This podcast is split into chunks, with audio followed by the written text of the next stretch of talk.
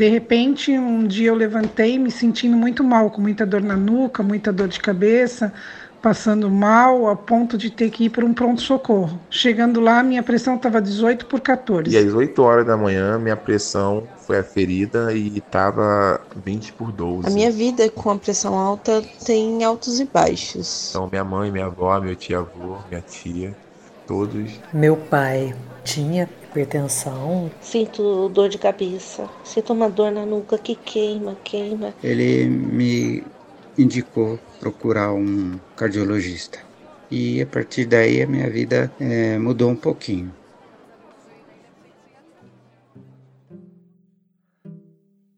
Esses são relatos que eu recebi por WhatsApp agora durante a quarentena. Eu queria encontrar uma pessoa com hipertensão para me contar um pouco da sua experiência com a doença, só que eu acabei encontrando muita gente. Assim, toda família tem alguém com pressão alta. Aquela tia que passa mal no aniversário, o avô que tá sempre com a caixinha de remédio do lado, prima, pai, mãe, enfim. A gente está tão acostumado que nem para pra pensar na quantidade de gente no mundo que tem a mesma doença crônica. Tem um dado do SUS que diz que aqui no Brasil, mais ou menos uma a cada quatro mulheres e um a cada cinco homens tem hipertensão. E no caso das pessoas mais velhas, esse número aumenta muito. A hipertensão pega mais de 60% dos idosos a gente está falando de milhões de pessoas com o mesmo problema. E já que afeta tanta gente, o que não falta é informação sobre o assunto. Para controlar a pressão, além dos remédios e da alimentação correta, todo mundo sabe rezar cartilha. Exercício físico ajuda a prevenir a pressão alta. Quem tem pressão alta precisa fazer exercício físico. Exercício físico. Exercício físico. Exercício físico. Exercício físico. Tá, vamos falar disso. Eu sou Samuel Ribeiro e esse é o Corpo um podcast para falar de pessoas e de movimento. E a gente começa. Tá, tá me ouvindo bem? Tá... Com o Bruno. É, o meu nome é Bruno Rodrigues, eu sou professor da Faculdade de Educação Física da Unicamp e meu foco maior é, é trabalhar pesquisando efeitos e benefícios e adaptações do exercício em portadores de doenças cardiovasculares. Um parênteses. Além de ser um entrevistado, o Bruno me orienta na produção do podcast. E isso é até engraçado, porque apesar da gente ter algumas coisas em comum, viemos de áreas bem diferentes. Ele é pesquisador da área biológica e eu sou um cara super das ciências humanas. Samuca. Por causa da pandemia, a gente teve que fazer uma entrevista à distância. Samuel. E mesmo a ligação caindo algumas vezes, deu pra gente conversar bastante coisa. O grande, o grande problema né, da hipertensão é que ela é uma doença silenciosa normalmente, né? Então a gente, no meio do, da correria do dia a dia a gente não percebe. Mas é, eu me lembro os picos hipertensivos que minha mãe tinha, né, os picos de pressão alta que minha mãe tinha. Eu me lembro bem, assim, e ela, e ela passava mal e, e a gente tinha que correr com ela os, as poucas vezes, né, que ela teve, os, os, as crises fortes, assim, a gente tinha que correr com ela para o hospital porque realmente estava tava grave. Lá no começo da carreira, o Bruno se apaixonou pela fisiologia e por entender não só como o corpo funcionava, mas também quando e por que não funcionava direito. E aí eu comecei a me interessar muito por doença, né? Ao contrário de, de muitos que, que vão por conta da saúde. Aí eu comecei a estudar mais, é, entrei no laboratório de neurofisiologia. A gente estudava Parkinson em animais. E aquilo foi apaixonante. Isso foi lá atrás, ainda na graduação. Logo em seguida, ele se envolveu com uma pesquisa sobre exercício físico em pacientes com AIDS. E por causa dessa pesquisa, ele foi procurar um professor em São Paulo que era especialista em HIV. O Bruno chegou lá querendo fazer pós-graduação. Mas ele disse para mim, falou, não, Bruno, eu não estou mais estudando HIV. Minha parte é doença cardiovascular. Eu falei, então é aqui que eu vou ficar. E aí, do doutorado para frente, ele ficou nessa de estudar coração, problemas cardiovasculares e exercício. E hoje. Mais especificamente, hoje eu tenho trabalhado com hipertensão. É, a hipertensão em humanos, né, em, em sujeitos, em indivíduos e também em animais. A gente tem feito algumas, algumas intervenções nos sujeitos hipertensos e nos animais, onde a gente. E uma dessas intervenções é o exercício né, o exercício físico. O Bruno estuda um tipo específico de paciente hipertenso, e a gente já vai explicar melhor isso. Mas a ideia geral aqui é tentar entender por quais caminhos o exercício age no organismo e faz com que tenha uma redução na pressão. Imagina assim: o coração está lá funcionando sem parar para garantir que o sangue chegue em todos os tecidos do corpo, do dedão do pé até o couro cabeludo. Os órgãos, o cérebro, tudo sendo irrigado com oxigênio e com nutrientes.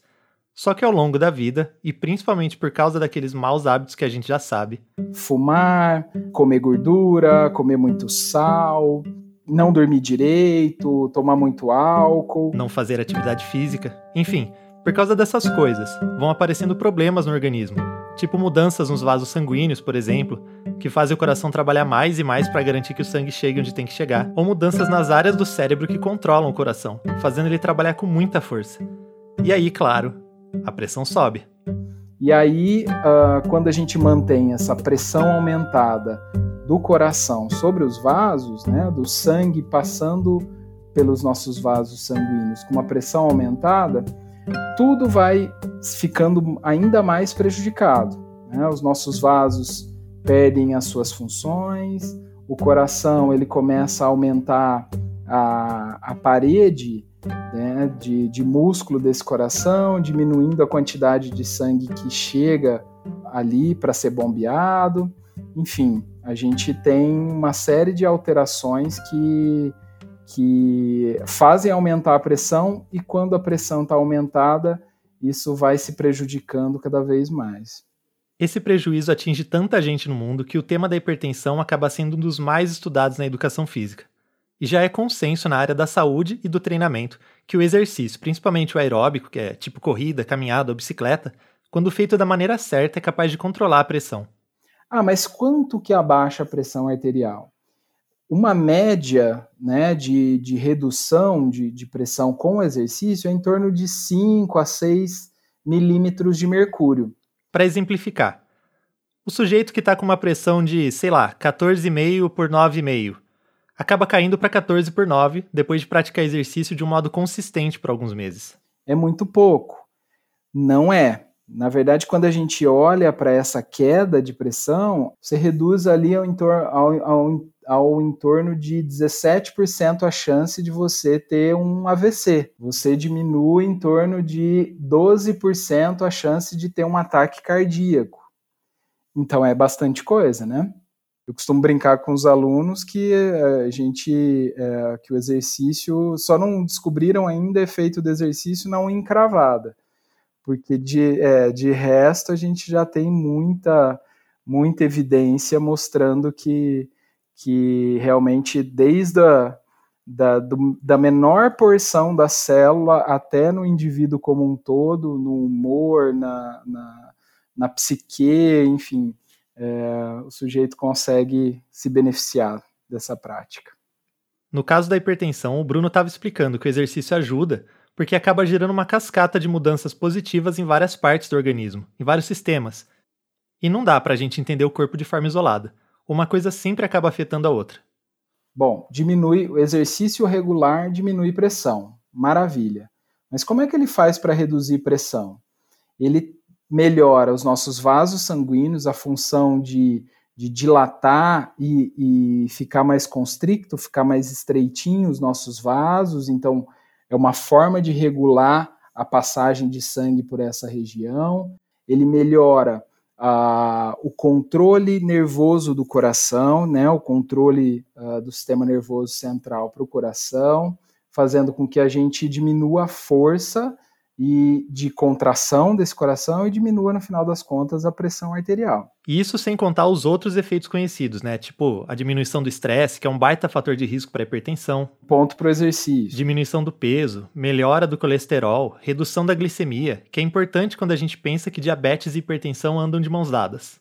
É um combo, exatamente. É um combo. Assim como é difícil a gente ter um. É, como a gente brinca em pesquisa, né? Ter um hipertenso limpinho que é aquele sujeito que só tem hipertensão. Normalmente, as pessoas, é, a hipertensão é o reflexo de uma série de outras coisas, né? Então, de, de um sujeito que fumou a vida toda, de um sujeito obeso, é o reflexo de um sujeito diabético, de um sujeito mais, mais velho, é, enfim, vem também com o, o combo todo. Então o exercício acaba atuando sobre outros problemas e por tabela melhora a pressão. Tá, beleza. Já deu para entender que a hipertensão é um problema grave que atinge muita gente, que ela envolve vários fatores e que o exercício físico ajuda bastante. Mas e a pesquisa do Bruno? Onde é que ela entra nisso tudo? Mais especificamente, a gente está trabalhando com sujeitos que têm a pressão alta, é, só que aqueles sujeitos que tomam uma série de medicamentos e a pressão ainda não, não fica completamente regulada. Que são os chamados hipertensos resistentes. A estimativa é que algo entre 7 a 13% dos hipertensos tem essa característica genética, e no caso deles, os riscos das complicações tipo derrame ou infarto acabam sendo maiores ainda, porque o tempo que o organismo passa com a pressão fora do normal tende a ser maior. Então é um, é um sujeito bem, bem é, complicado de se, de se tratar. E aí, já que os remédios não funcionam tão bem nessas pessoas, as outras estratégias de tratamento, inclusive exercício físico, ganham mais importância ainda. O que o Bruno tem feito na pesquisa dele é tentar entender melhor essas outras formas de tratar os hipertensos resistentes. E ele tem estudado não só os efeitos do exercício, mas também a combinação dele com uma outra técnica. É quando a gente faz uma chamada estimulação transcraniana por corrente direta. Que é um nome que assusta um pouco, tem um quê de cientista maluco, de Dr. Frankenstein, mas na realidade é algo bem simples e mais tranquilo do que parece. A gente coloca uns eletrodozinhos no, no couro cabeludo, fornece uma, uma, uma pequena corrente elétrica que não dá para sentir, não dá para. não tem nenhuma uma sensação de desconforto, mas que ajuda a estimular áreas do cérebro que controlam a, a, nossa, a nossa pressão, os nossos níveis de pressão arterial. Então a gente tem tentado, além do exercício, também trazer uma. É, mostrar a eficácia né, de uma nova ferramenta aí para poder controlar a pressão desses sujeitos que é tão difícil de ser controlado. O legal dessa pesquisa é que ela pega várias áreas do conhecimento. Então, parte dos experimentos do Bruno é feito com pacientes, em parceria com a Faculdade de Medicina, e a outra parte ele estuda em modelo animal, com ratinhos hipertensos, lá no Instituto de Biologia.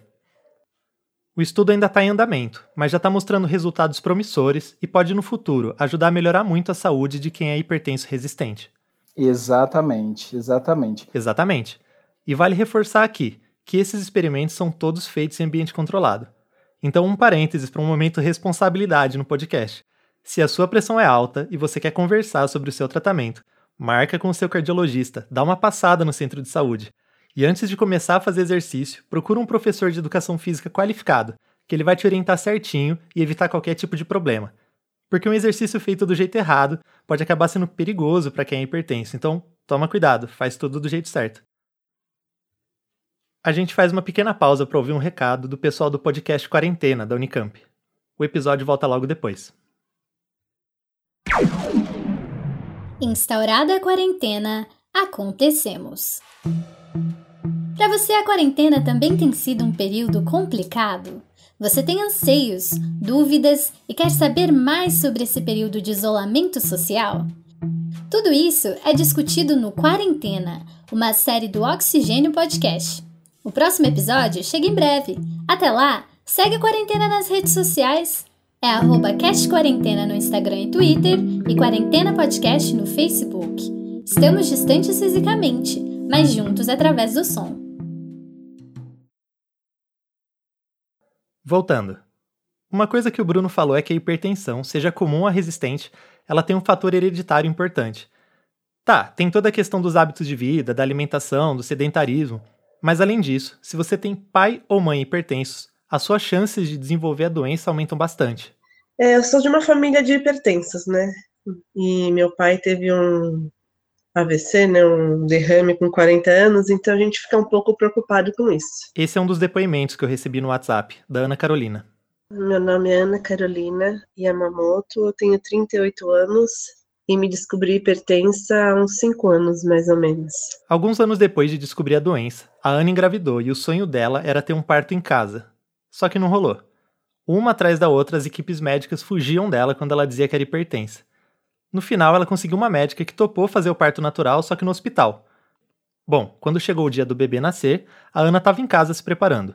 Eu já estava com a doula em casa, eu chamei a enfermeira para ela ver se ela estava tudo bem, para a gente ver se era hora de ir para o hospital ou ainda dava para ficar mais um pouco em casa.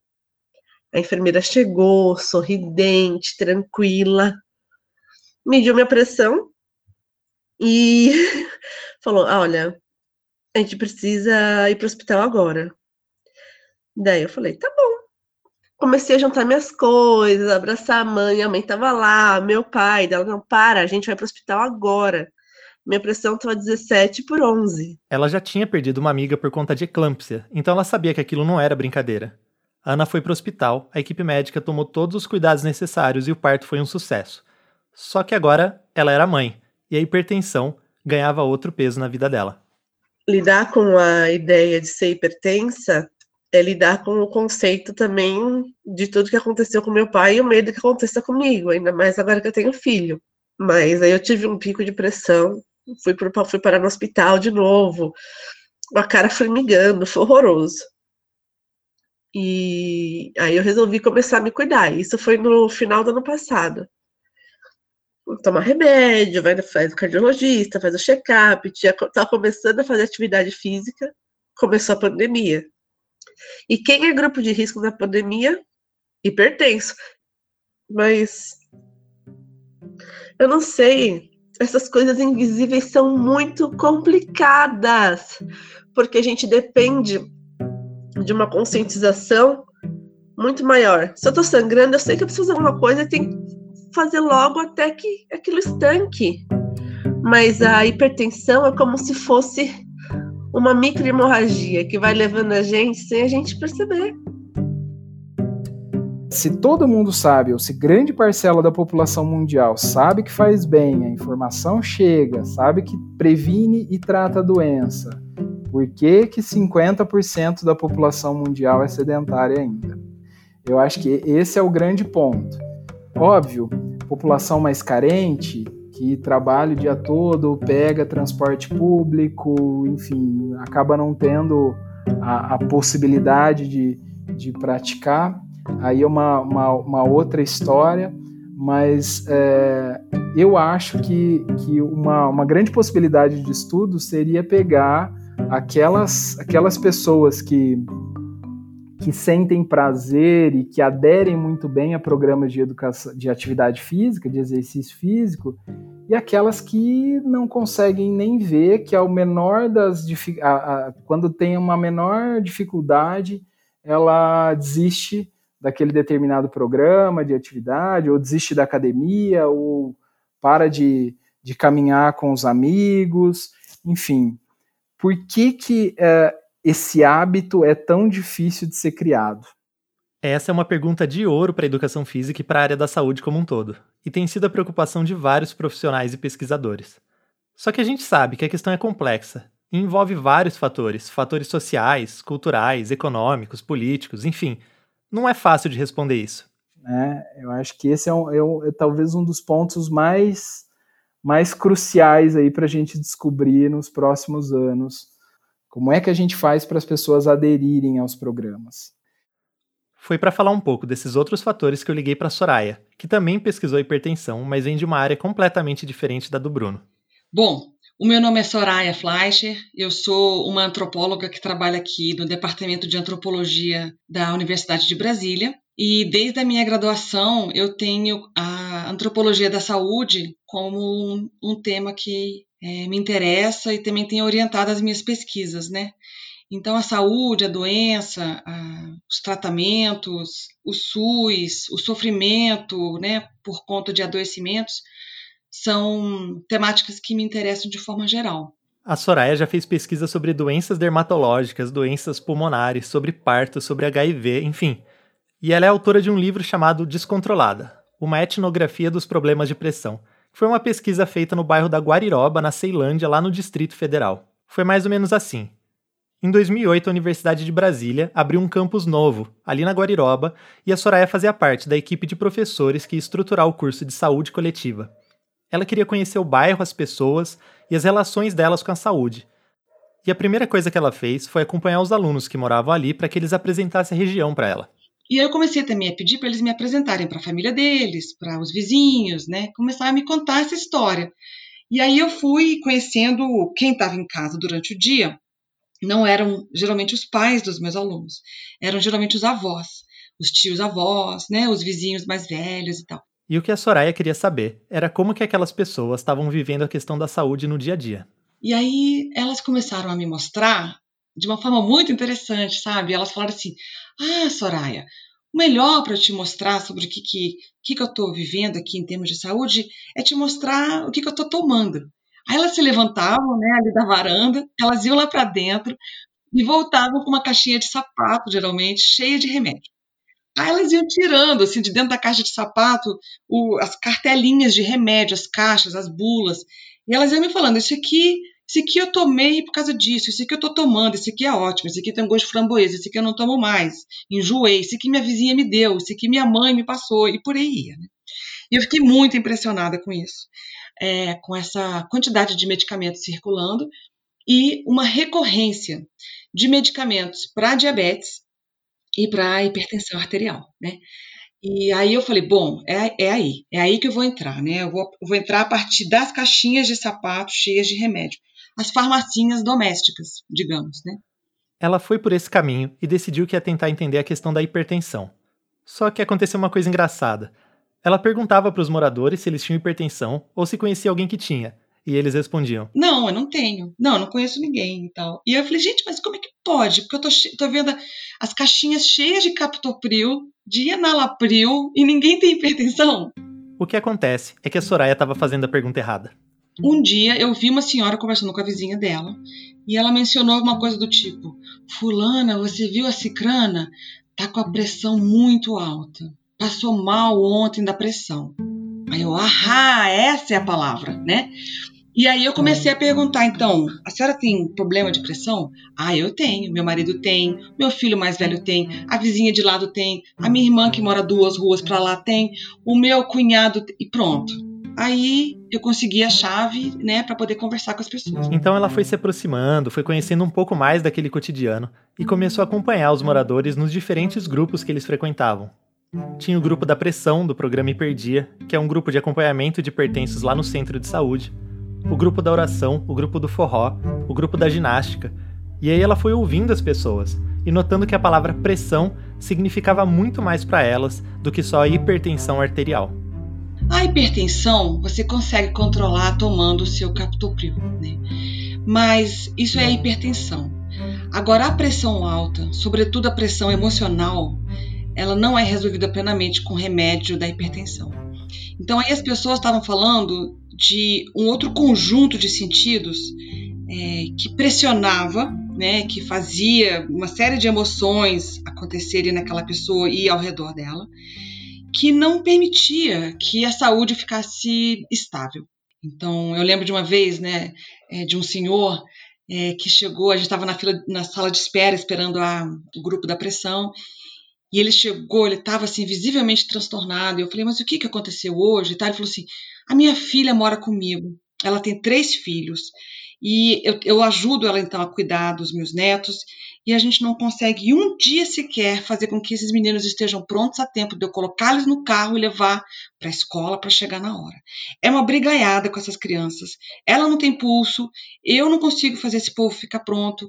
Eles chegam na escola atrasados, eu chego aqui com essa pressão destrambelhada para ser medida. E aí, toda vez que eu venho no posto, então é isso, e eles sempre me vêm aí com meu 18 por 12 né, no meu, meu 20 por 16. Então, fica parecendo para o doutor que eu estou sempre o tempo inteiro sem cuidar da minha pressão.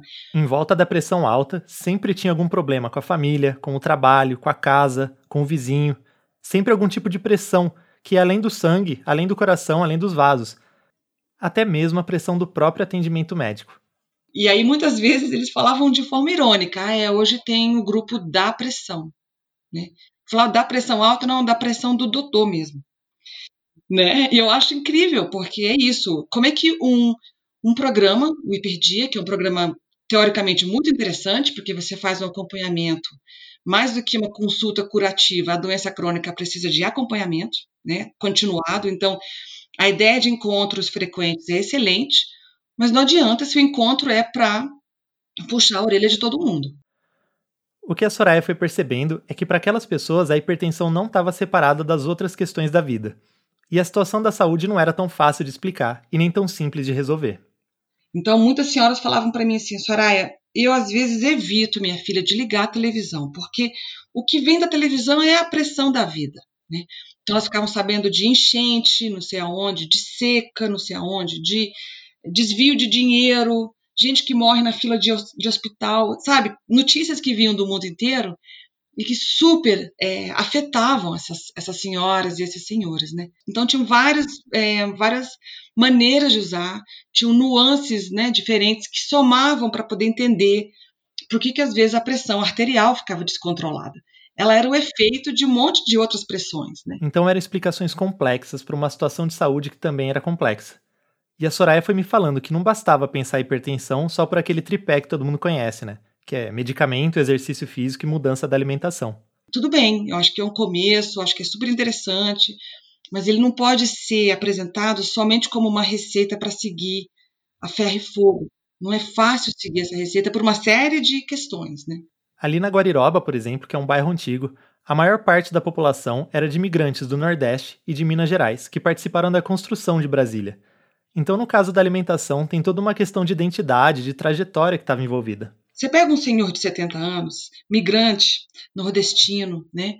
É, a pessoa que compra o ingrediente geralmente vai ser a nora dele, né? Então, a pessoa mais jovem daquela escala é, geracional daquela casa que faz esse trabalho de ir até a feira e comprar o ingrediente. Quem cozinha pode ser essa nora, como pode ser a esposa desse senhor ou a filha dele, né? Então, quem, quem vai pilotar o fogão é às vezes uma outra pessoa que vai fazer tempero, a quantidade de óleo, a receita, o prato, tudo isso. Parece simples, mas não é. Como é que a gente pode pedir para um cearense deixar de comer farinha? Ou para um mineiro abrir mão do torresmo? Ou falar de moderação para alguém que quando era jovem comia pouco, mas hoje, depois que trabalhou a vida inteira, tem condições para comer muito? Eu conheci um senhor que ele falou assim: eu posso pagar hoje uma peça inteira de queijo. Eu posso. E eu vou comer esse queijo num final de semana inteiro, sozinho, porque eu posso. O que a Soraya me explicou é que naquele cotidiano da Guariroba, o corpo era algo muito mais coletivo do que individual. A questão da saúde, da alimentação, dos tratamentos, dos cuidados, tudo isso ia além dos indivíduos e envolvia a família toda, o entorno, a história daquelas pessoas. Então nem sempre era suficiente que o médico ou a enfermeira ficasse dando pito no idoso durante a consulta porque a pressão estava descontrolada. E para exercício físico a situação também não era tão simples.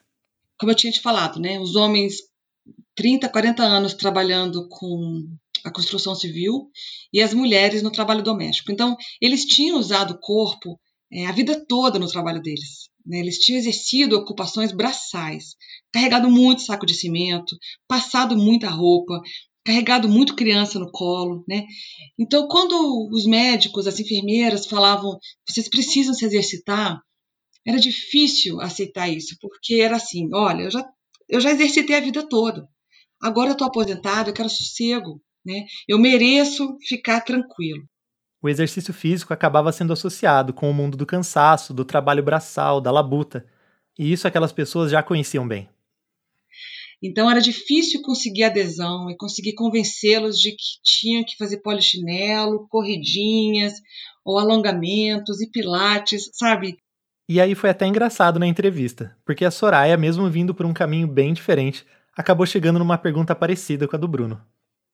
Então, eu acho que é preciso pensar nisso para adaptar, no caso do hiperdia, né? Que o exercício físico é tão importante.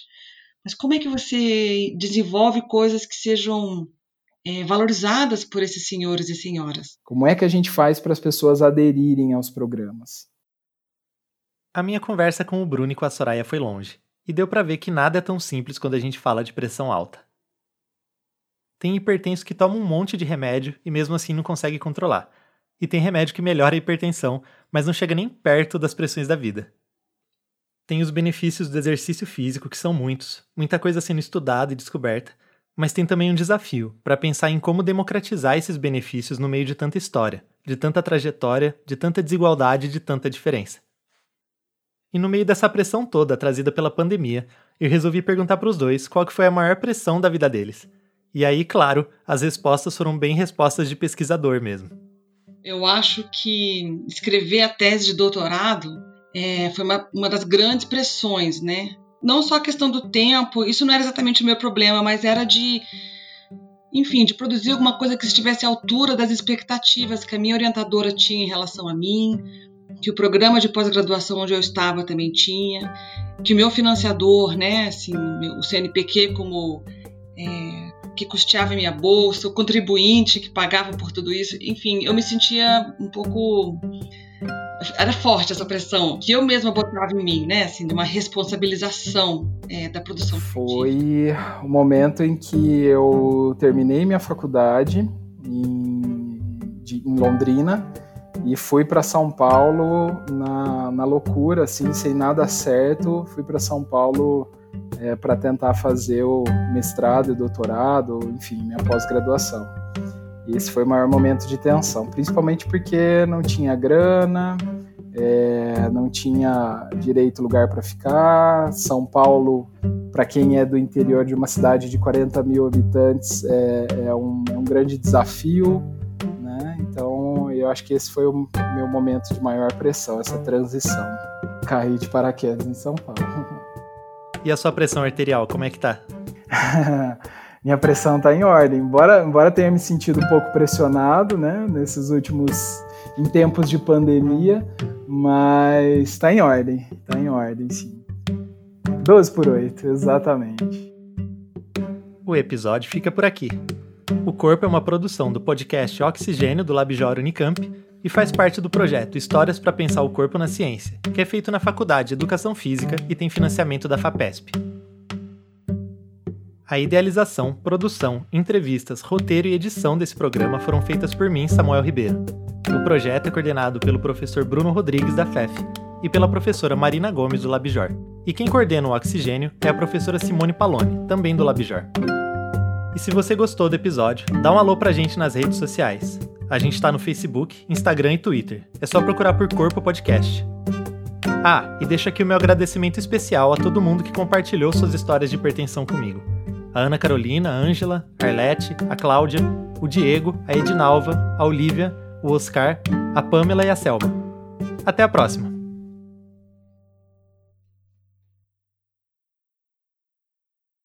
Não sei, Samuca, o que, que você acha?